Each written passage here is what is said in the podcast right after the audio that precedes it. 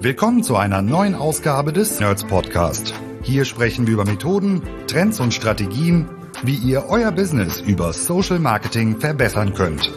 Von Facebook bis LinkedIn, von E-Com über Lead-Generierung bis Brandbuilding, von B2C bis B2B. Heute für euch am Mikro Jan Stranghöhner.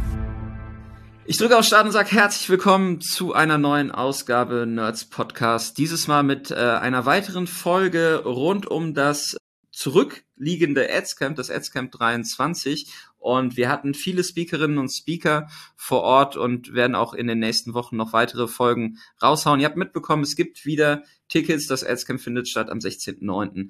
in Köln im Hilton. Also wer jetzt sagt, das folgende Thema interessiert mich sehr stark, die Person und das, was da besprochen wurde, darf ich auf gar keinen Fall verpassen.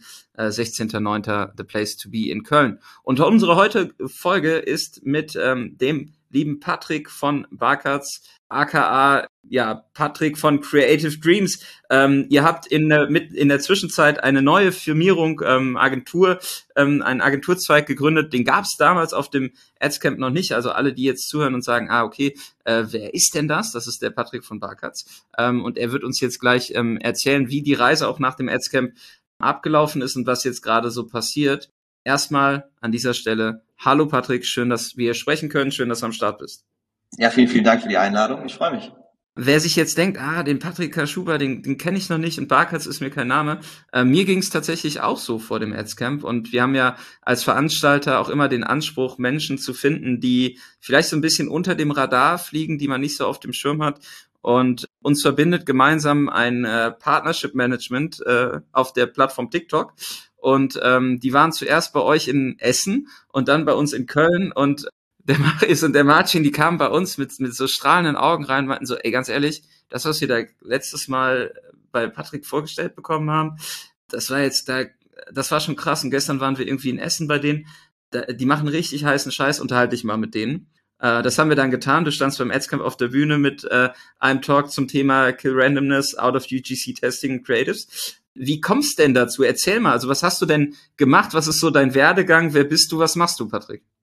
Cool, ja, voll gerne. Also ich bin Patrick, ich bin 27 Jahre alt, bin seit inzwischen sechs Jahren im Bereich Performance Marketing unterwegs, ähm, komme von der, ja, ich nenne es immer dunklen Seite des Marketings. also ganz zu Beginn habe ich, ähm, ich weiß nicht, wer es kennt, von der äh, Website Clickbank so VSLs quasi abgeschrieben und ins Deutsche übersetzt und so Copywriting gelernt.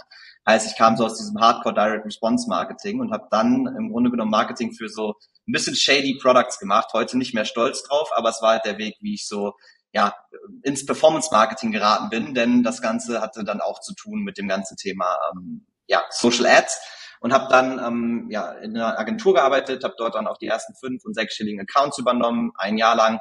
Ähm, fand das alles sehr spannend und sehr cool, hatte aber schon immer so ein bisschen den Drive, ähm, was Eigenes zu machen, was Eigenes zu starten und ähm, habe dann nach einem Jahr das Ganze auch einfach gemacht. Bedeutet, ich habe gekündigt, ähm, habe mir meinen ersten äh, Kunden im Bereich Performance Marketing gesucht. Witzigerweise damals ein Zahnarzt, der heute immer noch unser Kunde ist. Ähm, okay. Bedeutet, äh, ist eine lange, lange Partnerschaft, der ist schon fast fünf Jahre. Aber ich habe gemerkt, so meine Leidenschaft und mein, mein Bock auf das, was ich halt ähm, machen will, war jetzt nicht unbedingt weitere Zahnärzte und Co. zu bedienen und habe dann mhm. vor allem ähm, erste eigene E-Commerce-Projekte umgesetzt, wo es ähm, natürlich so klassischerweise in dem Bereich des Dropshipping gelaufen ist, ähm, wo ich aber auch schnell gemerkt habe, hm, irgendwie so mein Gewissen macht es nicht so lange mit, da ähm, so Produkte zu verschicken. Ähm, heißt, ich habe sehr, sehr viel Umsatz gemacht und dann sehr, sehr viele ähm, ja, Dinge dann auch wieder zurückerstattet ähm, okay. und habe dann gemerkt, okay, ich müsste entweder mich auf das Thema Produkt fokussieren, um halt eben wirklich im E-Commerce Fuß zu fassen, oder ich nutze eben, was ich habe, und das ist eben die Skills im Bereich Direct Response Marketing, Copywriting und Performance Marketing und ähm, gründe dafür eine Agentur und habe damals dann 2020 den ersten Aufschlag gemacht ähm, mit einer eigenen Agentur, mit einem Geschäftspartner. Das ist tatsächlich direkt Anfang 2021 wieder gecrashed, nach ähm, mhm. vier, fünf Monaten, weil mein Partner ausgestiegen ist. Und habe dann aber 2021 im April Barkas gegründet. Und Barkas, ähm, ja, heute auch noch, ist eine Paid Social Ads Agency, ähm, haben damals dann relativ schnell übers Netzwerk ähm, coole Kunden ongeboardet, sowas wie Kicks.com ähm, oder damals auch Mr. Chain, also so sehr, sehr E-Commerce und D2C-lastig das Ganze. Und genau, von dort aus sind wir gewachsen, ähm, hatte sehr, sehr früh den Fokus auf das Thema Performance Creatives Und ähm, das ist, was wir heute auch noch sehr stark machen. Und da können wir gerne auch noch ein bisschen stärker drauf eingehen gleich. Ja, voll spannend. Also ich glaube, also, ähm, die dunkle Seite der Macht ist erstmal eine sehr gute Ausbildungsstätte, ähm, ja. weil man erstmal natürlich versucht, so was, was ist der Rahmen des, des Vertretbaren und auch des Möglichen. Mhm. Ich glaube, eine Agentur dann auch in Corona-Zeiten zu gründen, dann ein Crash zu erleben und äh, auch Kunden zu onboarden, ist, glaube ich, auch eine sehr harte Schule. Du hast jetzt auf dem Adscamp ähm, auch über euren Ansatz gesprochen und hast ja gerade eben auch das Thema Performance Creative schon sehr stark in den Vordergrund gerückt. Ähm, und das ist ja die Evolution, die wir jetzt auch Adscamp-seitig ähm, auch im Line-up die letzten Jahre auch mithaben. Ne? Das Thema Creative, was schreibe ich drauf, wie sieht das Ganze aus, ist einfach extrem dominant, weil ja auch viele sagen, hey, das Media Buying ist eigentlich gar nicht mehr so kompliziert, ähm, es wird sehr viel automatisiert. Das ist der Bereich, wo irgendwie AI und künstliche Intelligenz und Machine Learning mit reinlaufen. Ähm, beim Thema Ideen, Kreation, Cultural Codes und Sprachen der, der Plattform verstehen, da ist eigentlich der, der Hebel. Ähm, und du hast ein Stück weit gezeigt, wie ihr euch ähm, entwickelt habt und auch wie ihr gestartet seid, weil ähm, so die ersten Beispiele, die du gezeigt hast, waren eigentlich so klassische random UGC-Beispiele, wo ich sage so, ja okay, das, das äh, machen jetzt mittlerweile viele. Ihr habt es aber halt schon 2021 gemacht. Das heißt, ihr habt jetzt irgendwie zwei, drei Jahre Erfahrung gesammelt in einem Bereich, in dem andere jetzt erst starten. Würdest du sagen, UGC, so wie ihr es damals gemacht habt, ist immer noch ein Ding, was man braucht, um erfolgreich zu sein? Oder würdest du sagen, ey, ganz ehrlich, kürzt den Weg ab und macht das direkt professionell? Die Frage ist, was braucht man, um erfolgreich zu sein? Also ich glaube, es kommt halt immer stark darauf an, was bin ich für eine Brand. Also ne, sehr performanceorientiert zu sein, führt halt relativ schnell zu günstigem UGC und günstigen Creatives, weil mhm. man schon Performance dadurch erzielen kann. Aber mittlerweile geht es ja um viel mehr Komponenten als jetzt nur den richtigen CPO oder CAC. Also gerade bei Kunden, mit denen wir dann arbeiten, ähm, wo es dann eins und eins oder auch ähm, so sich rauswachsende D2C-Brands aus dem Startup zum Scale-up zur richtigen Brand, da geht es dann halt immer mehr um Brand-Kommunikation, Brand-Performance, ähm, wie kann ich einbinden, dass die Leute mich positiv im Kopf behalten und trotzdem mein Produkt kaufen, weil das immer so ein bisschen der, ähm, ja, der, die beiden ähm, ähm, Zielkonflikte sind, zwischen Brand und Performance quasi zu machen.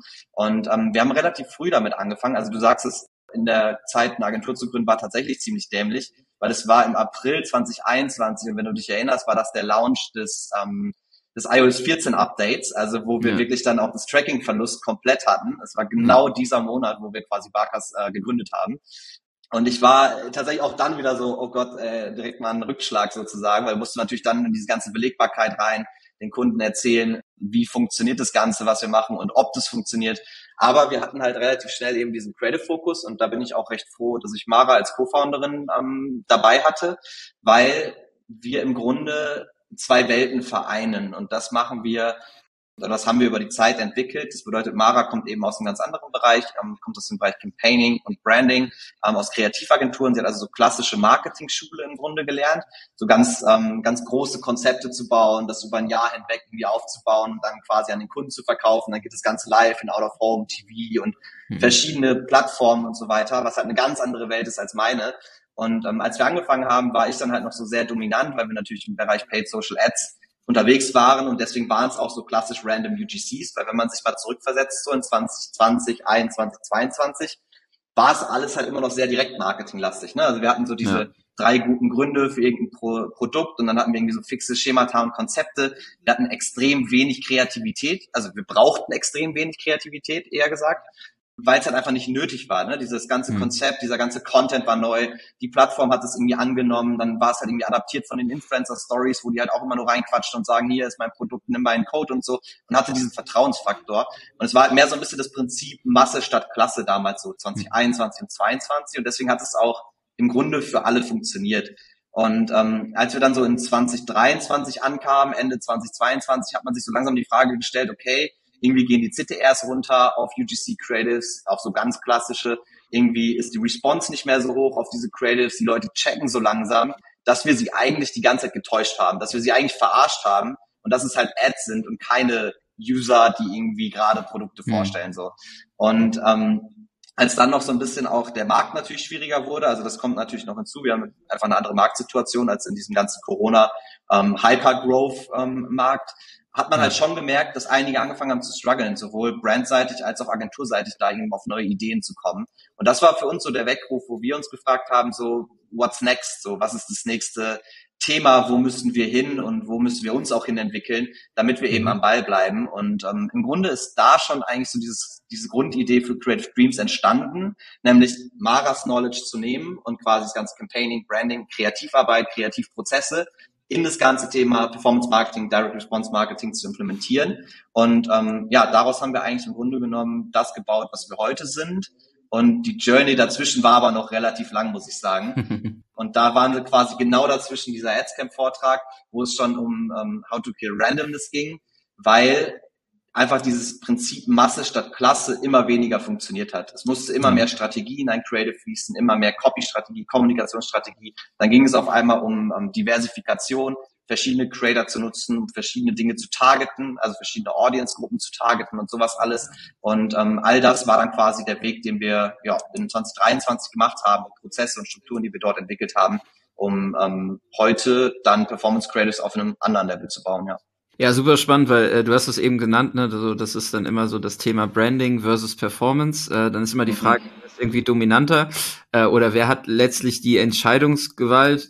Ähm, und das ist ja ein, ein starker Transformationsprozess, weil ihr ja auch in eurer Rolle, und ich kenne das auch von, von uns Nerds, dass wir uns immer in diesen Grabenkampf begeben und versuchen so die Akzeptanz für die jeweilige andere Seite irgendwie ähm, herzustellen plus auch dafür zu sorgen, dass diese Budgettöpfe am Ende nicht irgendwie hart getrennt werden.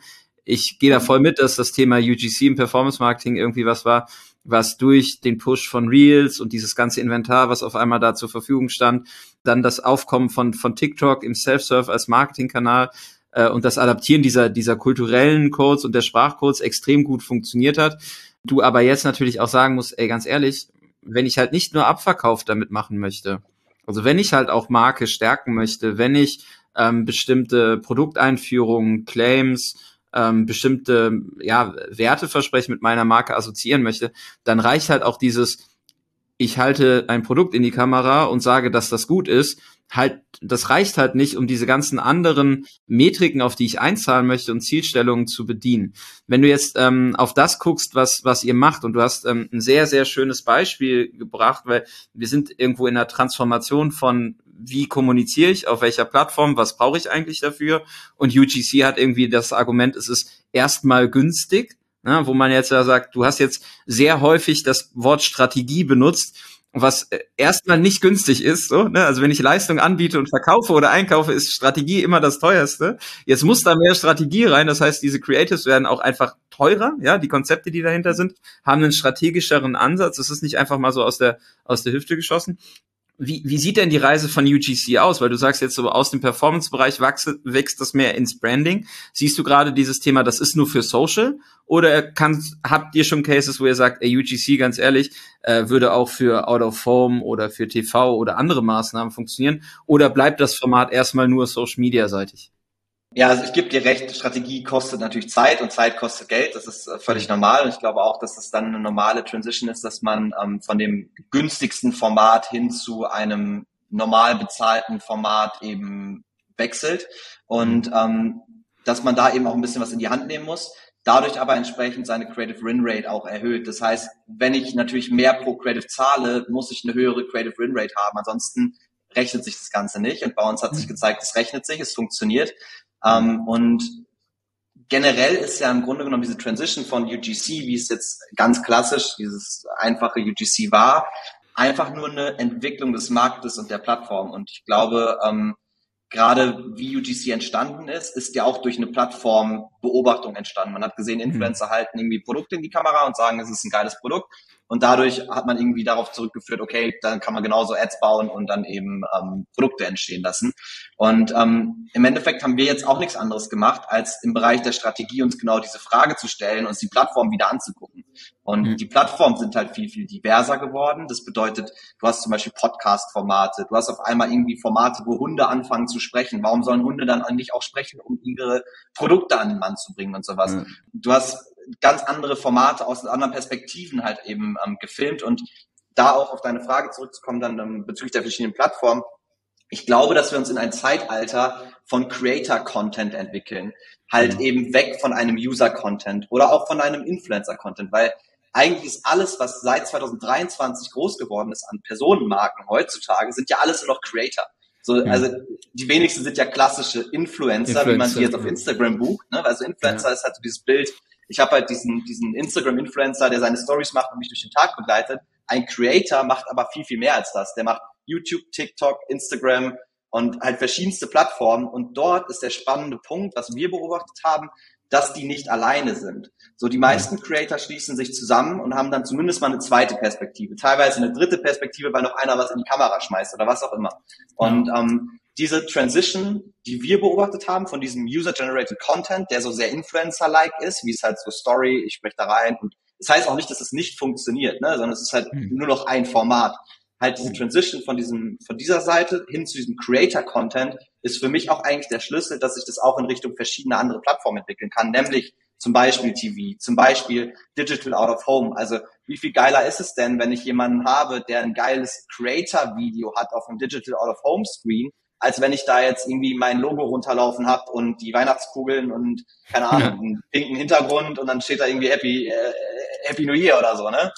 Es hat halt noch keiner also, probiert, ne? Und das ist, glaube ich, äh, das auch, worauf ich hinaus möchte. Ne? Also ihr ja. habt ähm, ja auch einen Case gezeigt mit Spaceys, wo wir gleich auch noch mal drauf eingehen können, der ja auch einen Award gewonnen hat bei den TikTok Awards. Ich finde halt genau dieses und das, das hast du, das hat ja auch die Mara in ihrem Adscamp Vortrag gezeigt. Und ich glaube, das ist die die Kerndisziplin, die uns zu guten Marketern dann am Ende machen wird oder uns dann auch immer in dieser Rolle bestätigt, ist das Thema, wir beobachten Entwicklung in der Art und in der, in der ja, inhaltlichen Aufbereitung, wie Geschichten auf der Plattform erzählt werden und worauf die dann einzahlen, auf einen Produktverkauf, auf eine Markenerinnerung oder so. Das ist dann im Prinzip die strategische Ableitung davon.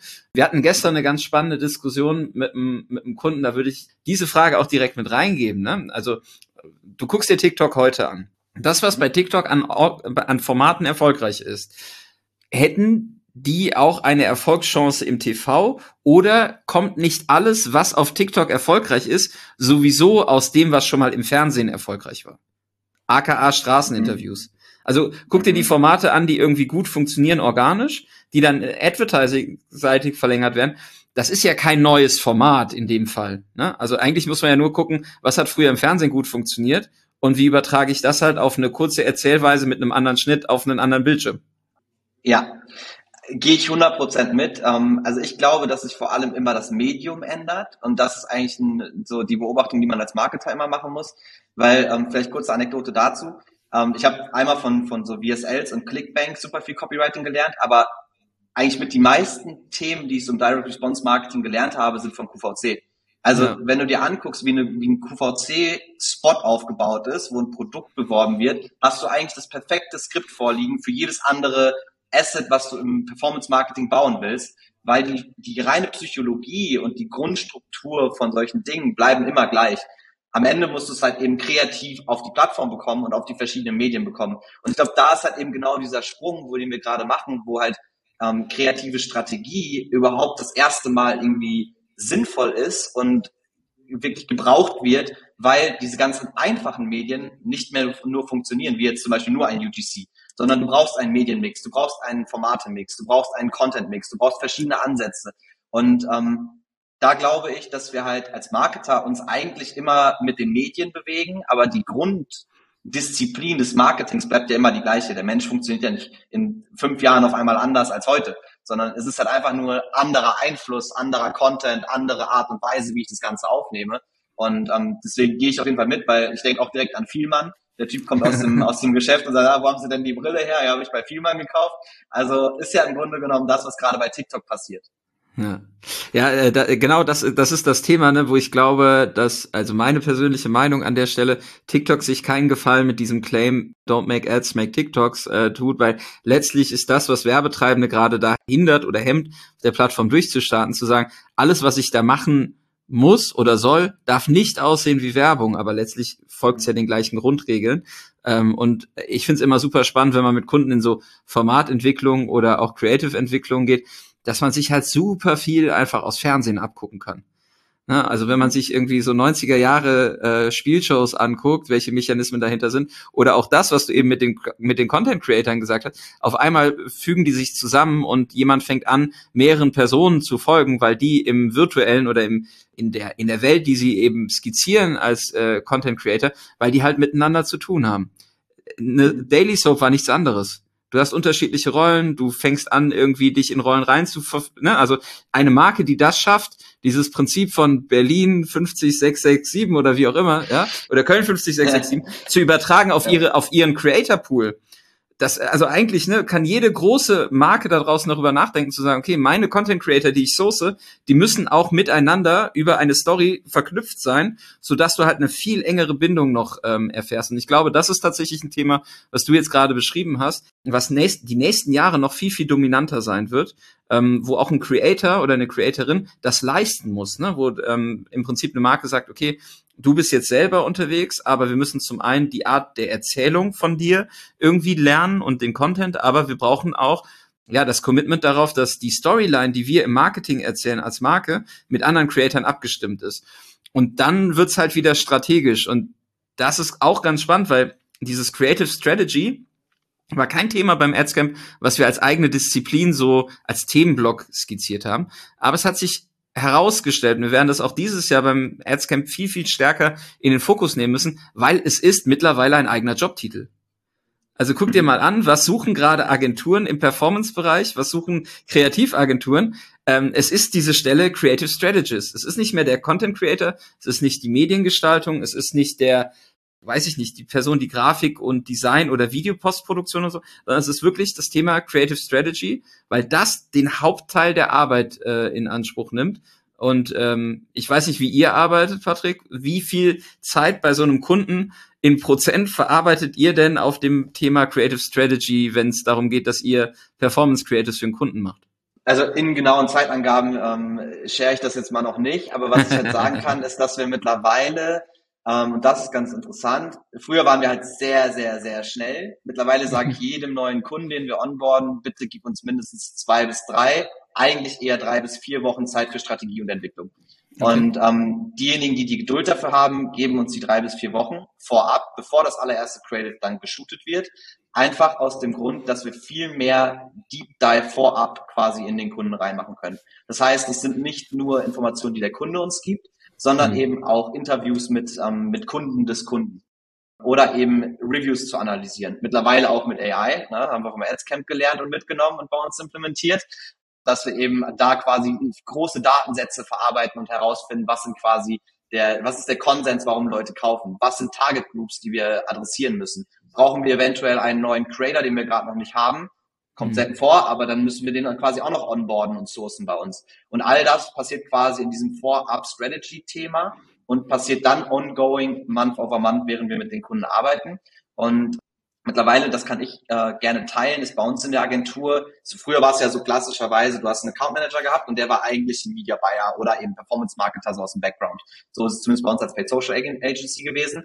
Mittlerweile ist es bei uns andersrum. Der Creative Strategist ist bei uns der Account Manager. Das bedeutet, mhm. er ist sozusagen, man könnte sagen, er sind natürlich alle super wichtig, aber er ist sozusagen der MVP, der das Team steuert, der mit dem Kunden spricht, der alles zusammen connected, die verschiedenen Disziplinen, nämlich das Datenthema vom Media Buyer, ähm, dann die ganze, die ganze Thema natürlich Creative Strategie, klar, logisch, dann aber Copywriting, Content Produktion, Post-Production und so weiter. Er ist quasi, er oder sie ist quasi verantwortlich für den gesamten Prozess innerhalb des, äh, der Agentur für den Kunden. Und das zeigt ja allein schon, wie relevant das ganze Thema Credit Strategy geworden ist ähm, im Bereich Paid Social Ads, weil wir machen immer noch aktuell 95% Paid Social Ads. So ein bisschen ähm, was von dem, was wir machen, läuft auch auf YouTube Shorts ähm, und sowas alles, also was mhm. ja auch also slightly social ist. Ähm, aber insgesamt genau, ist das halt einfach der wichtigste Punkt geworden und ähm, für uns auch eben derjenige oder diejenige, die quasi das ganze Team zusammenhält, und den ganzen Prozess zusammenhält. Also Credit Strategy steht definitiv im Vordergrund bei uns mittlerweile, ja.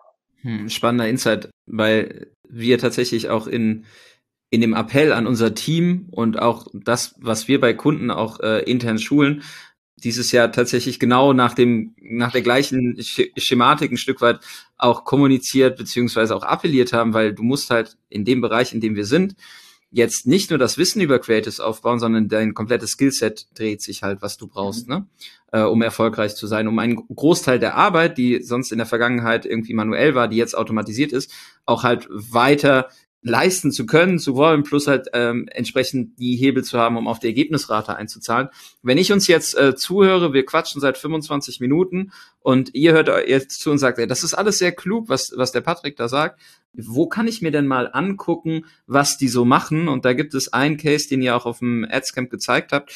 Das finde ich also ich bin ja auch altes Marketingkind so, ne? Ich finde, das ist so der der das Paradebeispiel für Disruption. So, ich habe einen vielleicht gesetzten Markt, ich habe eine andere Art der Erzählung, ich habe ein bestimmtes Bedürfnis in einer Zielgruppe identifiziert, was ich stark stressen kann, und auf einmal baue ich eine Cornflakes-Marke, Cerealienmarke, die in einen Markt eindringt, der eigentlich von großen Marken besetzt ist. Ne? Egal, ob das jetzt ein Kellogg's ist oder ein keine Ahnung, Seitenbacher oder was weiß ich, wer da alles so unterwegs ist, ja. Ihr macht Spacies. Und ähm, wer euch auf LinkedIn folgt oder auch den, den Gründern ähm, oder auch eben die, den TikTok Award, den ihr für Spacies geholt habt, der sieht Creatives, die sehr hochwertig produziert sind. Das ist nicht klassisch UGC. Und du hast ein Creative gezeigt, wo du sagst, ey, ganz ehrlich, das war jetzt aufwendig in der Produktion, aber wenn es halt fünf, sechsstelligen Umsatz bringt mit einem Werbemittel, dann lohnt sich das. Wie ist denn die Reise da? Also ihr macht ja Spaces oder habt auf jeden Fall diesen Case gezeigt. Ich gehe davon aus, dass ihr sie weiterhin betreut. Und äh, man kann sich da angucken, was ihr da umsetzt. Und das ist ja ultra spannend, weil letztlich ist es nicht nur Founder Story, sondern es ist eigentlich ein kompletter Werbeclip für ein Produkt, was so auch im stationären TV laufen könnte. Ja, absolut. Also witzigerweise der Case, den ich vorgestellt habe und das Creative, was ich gezeigt habe, das läuft aktuell immer noch. Also das ja, war krass. ein Creative, das wir ähm, letztes Jahr im, ja, zu Anfang des Jahres gebaut haben. Und dann, ähm, das hatte auch so ein, so ein, so ein Anfang des Jahres Angle, so, ne? Das ging halt so aus mhm. diesen ganzen Neujahrsvorsätze und ich mache jetzt was anders und so weiter heraus. Und ähm, ja, interessanterweise performt es immer noch mit am besten im Ad-Account. Also es ist quasi so ein, so ein richtiger Banger.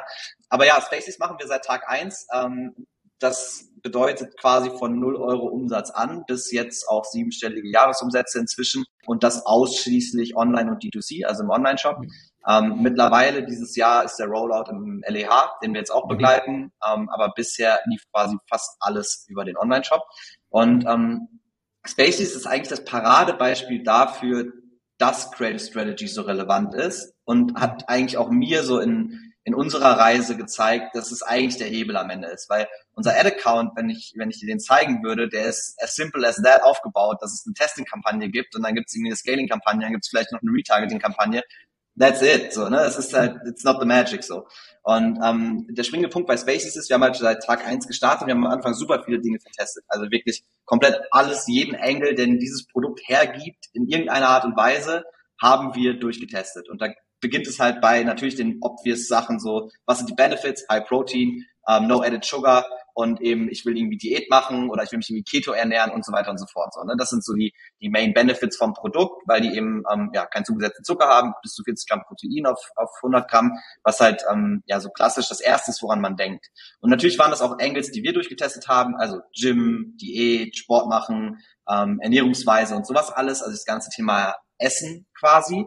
Mhm haben aber auch relativ schnell gemerkt, dass wir emotionalere Angles brauchen und ähm, haben dann eben auch emotionalere Themen durchgetestet. Und das war eigentlich, wo wir ähm, Spaces geknackt haben. Denn, mhm. und das habe ich an dem, an dem Case tatsächlich gelernt, Food ist eigentlich das emotionalste Produkt, was du vermarkten kannst, weil wenn du überlegst, an was quasi unsere Emotionen und Erinnerungen hängen, hat das fast immer was mit was zu essen zu tun. So, wenn du zum Beispiel an zu Hause denkst, denkst du irgendwie an die besondere Pasta, die Mama gemacht hat. Wenn du irgendwie an den letzten Silvesterurlaub denkst oder Silvesterfeier denkst, dann denkst du irgendwie an das weil die Raclette das mit Freunden gemacht hast und so weiter. Also Food ist immer connected zu irgendwelchen besonderen, ähm, ja, quasi Vorkommnissen im Leben und immer sehr emotional. Und das haben wir ähm, einfach durch Testing herausgefunden. Und das war damals tatsächlich noch relativ wildes Testing. Mittlerweile ist es dann ähm, deutlich strategischer.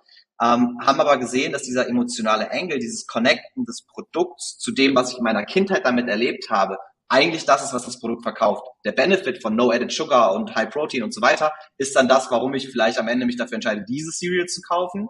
Aber man könnte bei Spaces die Ad quasi abcutten vor dem Punkt, wo wir die Benefits erzählen und die Leute will wahrscheinlich irgendwie Cineminis im Supermarkt kaufen.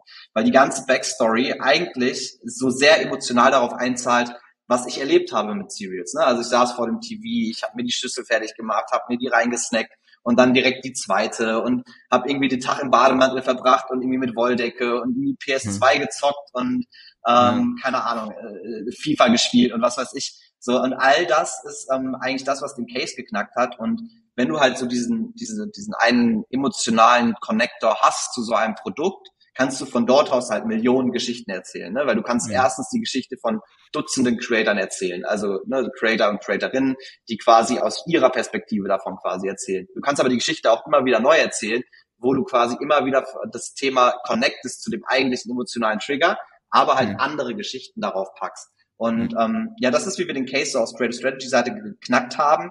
Und ähm, im Endeffekt war es auch Creative Strategy und Creative Testing, was dazu geführt hat, dass wir ähm, ja da so mittlerweile sehr erfolgreich mit sind. Ähm, man muss dazu sagen, die ersten Creatives waren auch deutlich einfacher produziert. Also ähm, die waren dann wirklich so, also ich habe quasi die Skripte damals auch noch sehr viel geschrieben. Die habe ich dann mhm. Carsten geschickt, der hat dann sein Handy aufgestellt, hat sich vor die Kamera, also der, der Gründer, ähm, und hat sich vor die Kamera gesetzt und hat dann quasi das, das Creative aufgenommen und dann ähm, mhm. oder eben Ruven, der Co-Founder, hat dann eben Skripte von mir bekommen, hat dann sich vor die Kamera gesetzt und das Ganze aufgenommen und mit der Zeit haben wir das Ganze mehr und mehr professionalisiert und haben gemerkt, dass so ein Theme der Marke eben auch darauf einzahlt, dass die Marke halt eben mitwechselt. Mittlerweile Spaces ist nicht nur dafür bekannt, dass sie High Protein Cereals machen, sondern man mhm. kennt die Marke und man, man verbindet die Marke auch damit. Ne? Und wir haben damit halt auch so Dinge erreicht, wie zum Beispiel, dass ähm, diese Kooperation mit Crow entstanden ist, war damals darauf zurückzuführen, dass die Ads von uns gesehen haben, weil sie gesagt ja. haben, hey, das hat einen Vibe, ne? Das hat dann irgendwie auch eine, eine, eine, eine emotionale Message auf der so zwischen den Zeilen und nicht nur hier, das ist mein Produkt und äh, es hat irgendwie High Protein und kauft das, sondern ähm, halt deutlich emotionaler. Und ja, mit der Zeit haben wir es immer weiter professionalisiert und ähm, das zahlt halt auch noch zusätzlich auf die Marke ein. Ja, und das ist natürlich auch spannend. Ne? Ich glaube, du setzt, also ihr sprecht natürlich jetzt aus einer Kanalperspektive. Ihr seid irgendwie sehr aktiv auf TikTok und auf Insta. Also die Markenbekanntheit in einem bestimmten Alterssegment darf und wird sehr hoch sein. Und Crow als Testimonial sorgt jetzt auch nicht dafür, dass irgendwie die Generation über 40 äh, Spaceys kennt. Wenn du jetzt gerade zuhörst und denkst dir so, fuck, was ist eigentlich Spaceys? Schmeiß mal Google an und äh, such danach. Ist äh, sehr, sehr spannend, weil es eine ja wieder ne, so aus dem Digitalen heraus in den Handel, in die in die Retail-Welt, so wo man einfach sagt, so gibt's, das ist einfach ja nicht nur so, das findet so ein bisschen auf Social Media statt, sondern einfach dadurch, dass du den richtigen Zugang zu den entsprechenden Konsumentinnen und Konsumenten findest, erzeugt es eine Relevanz, die so hoch ist, dass der Handel sagt, ich will dich listen. Ne, und das ist gar nicht so, ey, ich habe jetzt hier irgendwie Protein-basierte äh, Cornflakes, sondern dann kommt halt irgendjemand hin und sagt so, ey, wir haben gerade Stress mit Kellogg's, äh, wir nehmen jetzt Spaceys ins Sortiment. So kann ja durchaus, ja, kann ja durchaus passieren. Ja, interessanterweise ist es bereits, ich glaube, seit einem Jahr oder so, so, dass ähm, die Jungs von Spaceys immer wieder angeschrieben worden sind vom Handel und gesagt bekommen haben, hey, wir wollen euch listen, ne? also könnt ihr uns mal irgendwie ein Angebot machen und so weiter.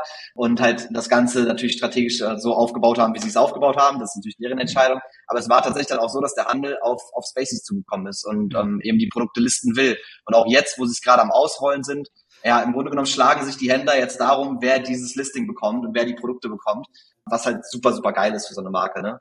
Ja, und äh, die Storylines und auch die Erzählweisen orientieren sich auch teilweise wieder an einem Format, was wir aus dem TV kennen. Ne? Also Höhle der Löwen ist ja auch nichts anderes als Teleshopping, eigentlich, so sage ich immer böse, böse, aber letztlich ist es auch ähm, ne, eine sehr klare, äh, einen sehr klaren Nutzen aufzeigen, Problemstellung stark artikulieren, wovon keiner wusste, dass es das Problem eigentlich gibt, aber es scheint ja äh, zu geben äh, und im nächsten, am nächsten Tag stehst du dann halt bei irgendeinem Händler im Regal und die Leute laufen hin und kaufen dir die Regale leer. Äh, das war ja auch der Effekt äh, dieser Sendung sehr lange. Und das zu adaptieren für so Marken ist super smart. Jetzt hast du ja gesagt, okay, ähm, auch nach dem Adscamp ist relativ viel passiert, weil dieses Thema Creative Strategy immer mehr in den Fokus rückt. Ihr habt Cases, ihr habt jetzt Kunden, die euch nur dafür anfragen. Jetzt habt ihr einen sehr äh, mutigen Schritt gemacht, weil ähm, wir sprechen jetzt Anfang Januar. Ihr habt aus Barcards heraus nochmal eine eigene Marke gegründet, ähm, wie ich eingangs auch gesagt habe, wo ihr sagt, ey, ganz ehrlich, diese Leistung, du hast das so schön gesagt, wir sind die Schweiz für Creatives, ja, wir sind neutraler Boden, bei uns kann jeder irgendwie einkaufen ähm, und sich Creatives machen lassen. Und ihr macht es eben nicht für auf, ne, kannst du gleich mal sagen, wie ihr das so anbietet, aber es ist ja schon sehr starker Move, so eine komplette, ähm, äh, ja, einen kompletten Wandel einmal im Geschäftsmodell zu machen, weil ihr jetzt nicht mehr nur Performance Marketing macht, sondern schwerpunktmäßig eben Creatives produzieren wollt. Glaubst du, dass dieses Thema Media Buying so tot ist, dass man nur noch mit Creatives irgendwie arbeiten kann? Oder wo du sagst, so ganz ehrlich, okay, Media Buying ist halt so standardisiert, dass der größte Hebel Creatives ist und wir uns da komplett drauf fokussieren. Also was ist die Motivation, dass ihr sagt, okay, wir, wir shiften jetzt einmal komplett unsere, ja, unsere Leistung und für das, was wir wahrgenommen werden wollen? Ja. Ähm, ich glaube nicht, dass Media Buying so tot ist, dass man es gar nicht mehr ähm, machen sollte. Also ne, das, ja. die, die Tätigkeit ist steht schon noch ähm, also hat schon noch seine Daseinsberechtigung. Ich glaube, bei uns hat sich das Ganze so entwickelt. Ich habe ja erzählt, 2023, wir haben mehr auf Creative Strategy gesetzt. Dann kamen diese Cases wie in Spaceys oder ähm, eben ja verschiedene andere Brands, mit denen wir halt skalieren konnten. Und es war bei uns in der Arbeit immer das Creative im Fokus. Das bedeutet, ähm, wenn du jetzt zu uns kämst und sagen würdest, hier bauen wir mal eine API-Schnittstelle oder so, dann leite ich dich weiter an halt irgendwie jemanden, der einen mehr Technical Background hat sozusagen. Ne? Mhm. Da gibt es ja auch genug Agenturen. Wahrscheinlich würdet ihr sowas auch ähm, dann anbieten können, was ich zum Beispiel dann ähm, nicht angeboten habe oder wir. Und ähm, der ganze Background hat quasi uns dahin geleitet, dass Creative für uns quasi der wichtigste Hebel war. Und das wussten auch immer unsere Kunden und unser Media Buying ist solid und das ist in Ordnung und das ähm, wird auch weiterhin gut sein. Ähm, aber für uns war die Magic halt nicht mehr dort. So, ne? Für uns war immer der Hebel in diesem Creative. Und dann haben wir 2023, wie gesagt, angefangen, mehr auf Creative Strategy zu setzen, unsere Prozesse danach zu optimieren. Wir haben komplett alles auf Links gedreht ähm, und quasi unsere ganzen Creative-Prozesse eben auch noch ähm, angepasst. Und eigentlich war so ein bisschen das kurz vor dem Ads-Camp auch so der Schlüsselpunkt, der Wendepunkt, wo wir gesagt haben, dass wir da unseren ganzen Fokus drauf setzen wollen mit einer größeren Unit. Und das ist eben ähm, Creative Dreams heute. Mhm. Und ähm, diese Unit ist im Grunde genommen für uns oder diese eigene Marke ist im Grunde genommen für uns das, was halt resultiert hat aus unserer Entwicklung, weil wir Mitte des Jahres gemerkt haben, okay, Creative Strategy ist wichtig, wir kriegen das Copywriting extrem gut hin, wir kriegen es auch brandnah hin, wir kriegen auch Brand Performance hin, wir kriegen auch Higher Quality Creatives hin ähm, heißt, es hat sich halt immer mehr so aufgebaut, dass die Kunden das angefragt haben und wir das nach und nach entwickelt haben. Und ähm, Mitte des Jahres zum Wendepunkt hin haben wir dann noch gesagt, wenn wir jetzt noch die Content Production auf ein anderes Level bekommen als andere, mhm. dann haben wir eigentlich einen Case, den wir komplett out, outsourcen oder ausgründen müssen mhm. sozusagen, mhm. weil es sich unter Barkas einfach nicht mehr widerspiegeln und abbilden lässt, weil es halt mhm. viel mehr ist, als auf Paid Social das zu reduzieren, ähm, dieses ganze Creative-Thema, das hättest du unter Barkas auch gar nicht darstellen können. Und ähm, da haben wir nämlich in dem, in dem letzten Halbjahr 2023 den kompletten Fokus drauf gelegt. Wir haben gemeinsam mit Content Creators unsere Content-Produktion neu aufgesetzt. Und das ist das, was ich auch erzählt hatte. Content Creators produzieren eigentlich selten alleine Content, mhm. sehr, sehr mhm. selten. Ähm, und haben eigentlich meistens eine zweite Kamera dabei, oft sogar eine dritte Person, weil ne, wenn man jetzt Videos sieht, da kommt irgendwie, weiß ich nicht, von links was aus der Kamera geflogen und ähm, der mhm. Creator läuft auf die Kamera zu, ja, dann sind da zumindest mal drei Personen irgendwie beteiligt. Und ja. ähm, das bedeutet, wir haben eben mit, mit Content Creators gemeinsam diese Content-Produktion aufs nächste Level gehoben. Wir haben selber jetzt ähm, bei uns jemand fest angestellt, die vorher mit 300.000 Followern auf Instagram Content Creatorin war, ähm, mhm. hat sich dafür entschieden, bei uns in die Agentur zu kommen. Und ähm, dieser letzte, dieses letzte Quäntchen quasi mit der Content Production auch noch anders zu machen als alle anderen Paid Social Ads Agencies zu dem Zeitpunkt, ähm, war für uns eigentlich so das Zeichen, dass wir gesagt haben, wir müssen diese, dieses Brand ausgründen als Creative Dreams weil es halt einfach so viel mehr ist als das, was wir ähm, mit Barkas nach außen repräsentiert haben zu dem Zeitpunkt. Und Barkas ist jetzt auch nicht tot, es ist noch da, ne? Also wir sind immer ja, noch okay. eine Social Agency, wir arbeiten immer noch mit einer Handvoll bis zwei Hände voll Kunden, die wir quasi auch im Media Buying und strategisch betreuen. Ähm, werden dort aber auch nicht groß weiter ähm, das Ganze ähm, stark skalieren, weil ich auch gemerkt habe, 100 Leute im Bereich Media Buying, Performance und Strategy und so weiter alles gleichzeitig zu betreuen, ist ein Hassel, ähm, auf den wir uns nicht einlassen wollen, also ne, 100 ja. Kunden dort ähm, zu haben, sondern das wird ähm, eben boutique-mäßig wenige Kunden weiterhin betreuen.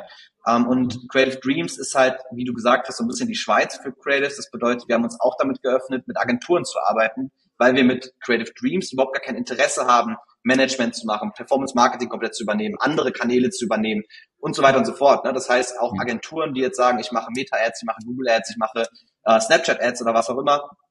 Ähm, ich möchte mir aber nicht den Ad-Account wegnehmen lassen, möchte aber im Creative Game ableveln, können dann auch zu uns kommen und sagen, hey, wir können da partnern und können Creatives einkaufen, die dann ähm, entsprechend unsere Kunden ähm, ja eben auf ein nächstes Level bringen. Und das alles hat im Grunde dazu geführt, dass es heute Creative Dreams gibt, ähm, dass wir eben gemerkt haben, Creative Strategy, wir kriegen die Prozesse extrem gut hin und dann noch die Content-Produktion, die wir komplett neu aufgesetzt haben und verändert haben. Ja, bis dahin, dass wir heute von UGC ganz normal, wie es halt so classy, alt, oldschool ist, bis hin zu higher quality produzieren können und eben auch anbieten können und auch schon die ersten Studioproduktionen umgesetzt haben. Es ist immer faszinierend, wie schnell sich dann so Sachen auch entwickeln, ne? Und ich glaube, diese Dynamik ja. im Markt, die stellt für viele den Reiz dar, aber für viele ist es auch so, scheiße, jetzt sprechen die, die Jungs jetzt gerade darüber, dass es schon Oldschool UGC gibt und wir haben noch gar nicht angefangen, UGC zu machen.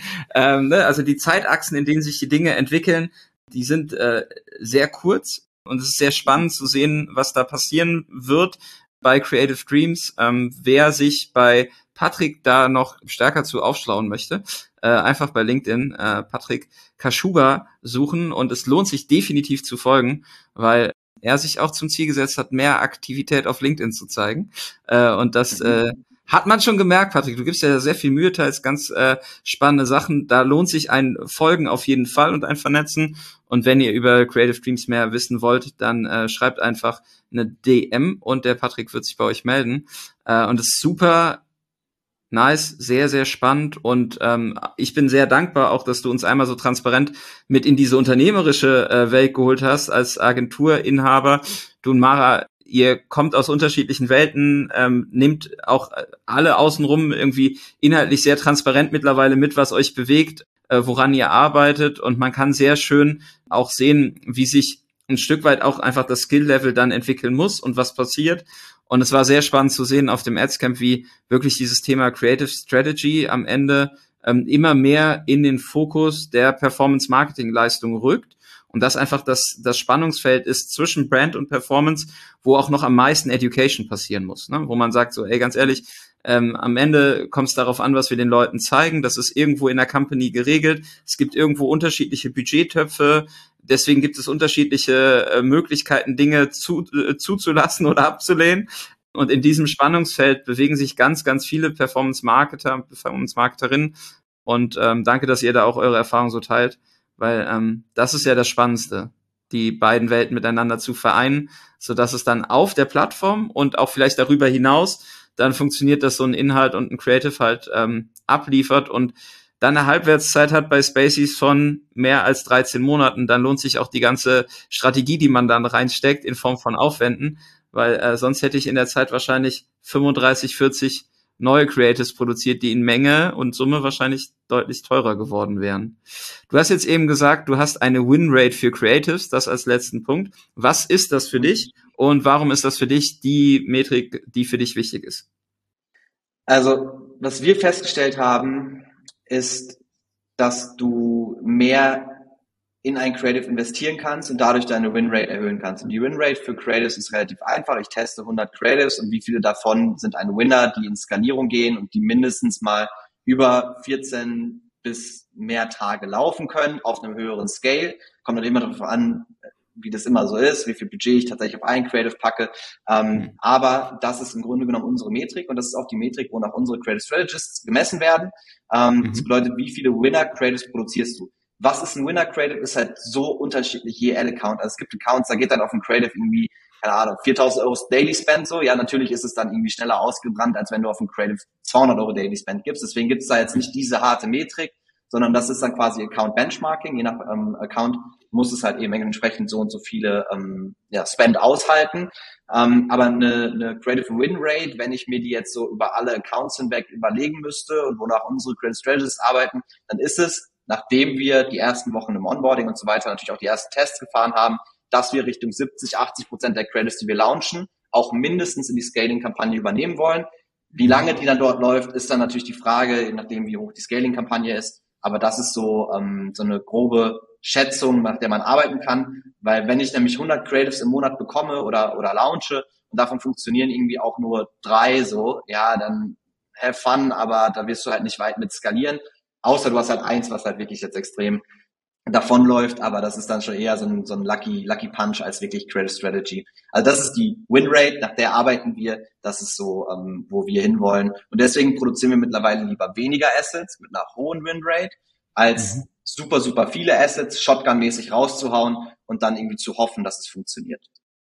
Okay, spannender Insight. Jetzt habt ihr, wenn ihr zugehört habt, noch eine zusätzliche Metrik, die ihr zukünftig mit aufnehmt, wenn es um das Thema Creative Testing geht, um am Ende die Randomness rauszubekommen, um eine bessere Reproduktion auch von dem zu schaffen, was funktioniert. Äh, auch an der Stelle nochmal danke, Patrick, für den Insight. Es ist immer eine äh, Freude, mit dir zu sprechen. Es äh, ist immer sehr, sehr spannend, äh, woran ihr gerade arbeitet. Äh, das ist eine absolute Follow-Empfehlung. Holt den Patrick auf euren Radar, folgt ähm, Barcuts und Creative Dreams und äh, trefft die beiden, Mara und Patrick, dann auf dem Adscamp am 16.09. in Köln. Äh, das ist eine Einladung, Patrick, äh, und das Datum musst du dir jetzt auch in den Kalender eintragen. Safe, da sind wir auf jeden Fall dabei, 16.09. auf dem Adscamp, definitiv. Nice. Vielen Dank. Sehr, sehr gerne. Vielen Dank fürs Zuhören. Wenn euch der Podcast gefällt und ihr mehr wollt, Abonniert uns auf iTunes oder Spotify und bewertet uns gern. Und wenn ihr Hilfe braucht, damit eure Kampagnen fliegen lernen, bucht einfach eine kostenfreie Strategie-Session. Den Link findet ihr in den Show Notes.